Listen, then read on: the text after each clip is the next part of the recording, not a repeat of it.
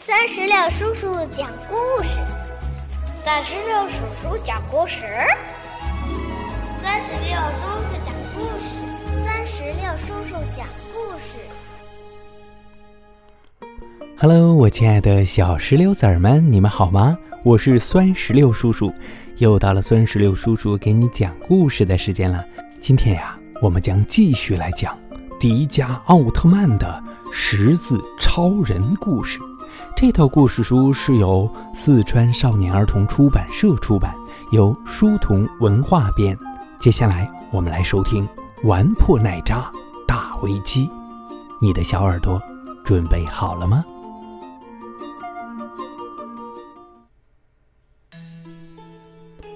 玩破奶渣大危机。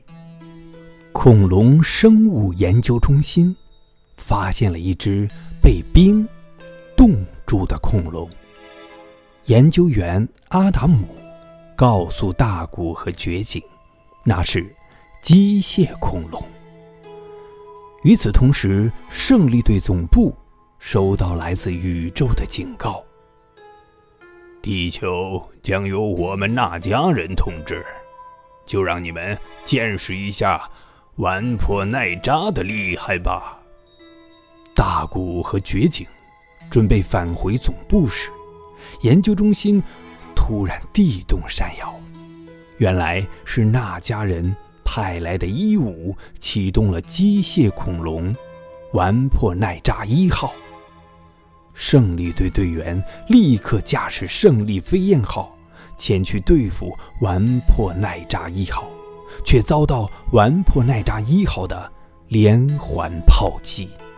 如果你们再不投降，顽破奈扎将消灭人类。那家人再次发出警告。顽破奈扎一号随即停止攻击。胜利队对他进行透视检查，发现他的胸口藏了一颗中子弹。这颗中子弹一旦爆炸，将毁灭地球半数生物。在研究中心，大古和绝景发现少女伊武是恐龙人，于是劝说她一起来保卫地球。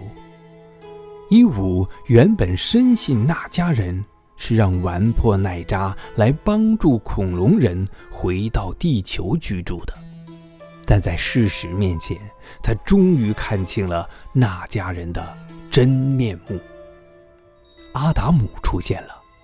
原来他也是恐龙人，阿达姆不顾伊武的劝说，还是执意启动了玩破奈扎二号。伊武在与他争执时摔下楼，大古变身迪迦奥特曼救了他。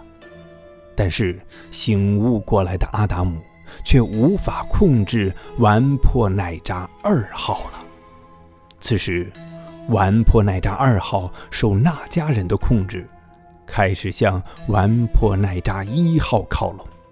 胜利队通过透视检查，发现玩破奈扎二号的胸口也藏了一颗中子弹。两颗中子弹一旦融合后爆炸，地球生物将被彻底毁灭。迪迦奥特曼担心触动到完破奈扎二号胸口的中子弹，只好展开近身攻击。他使出迪迦拳，试图阻止他走向完破奈扎一号，但完破奈扎二号相当顽强。他甩开迪迦奥特曼，继续大步向完破奈扎一号靠拢。两个完破奈扎离得越来越近。迪迦奥特曼变身成空中星，使出迪迦冰冻大招，冰封住完破奈扎二号。然而，完破奈扎一号开始活动起来，情况万分危急。迪迦奥特曼不顾一切，飞身跳到两个完破奈扎之间，眼看两颗中子弹就要汇聚到一起，迪迦奥特曼变回复合型。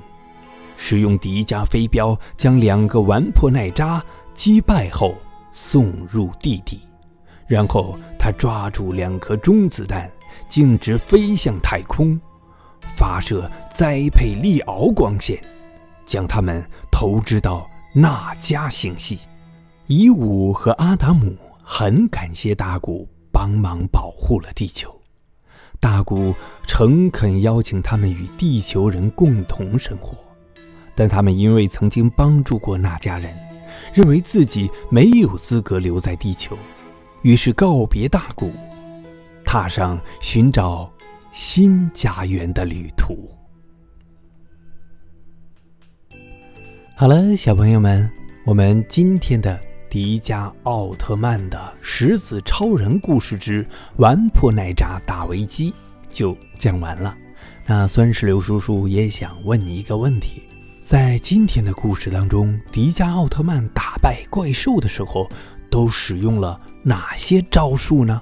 如果你知道的话，赶紧让爸爸妈妈在我们页面下方的留言区告诉酸石榴叔叔吧。如果你喜欢这套迪迦奥特曼的十字超人故事，还可以让爸爸妈妈在我们故事页面当中的二维码处直接扫码下单带回家。最后呢，酸石榴叔叔也想请你帮个忙，就是把这个故事音频转发到微信群或者朋友圈，让更多的小朋友都能够听到这么精彩的迪迦奥特曼故事。你觉得好吗？如果你是一个爱分享的小朋友，那就赶紧动动手指，行动起来吧！好了，我们下期再见，拜拜，拜拜，拜拜。更多精彩故事尽在酸石榴微信公众账号。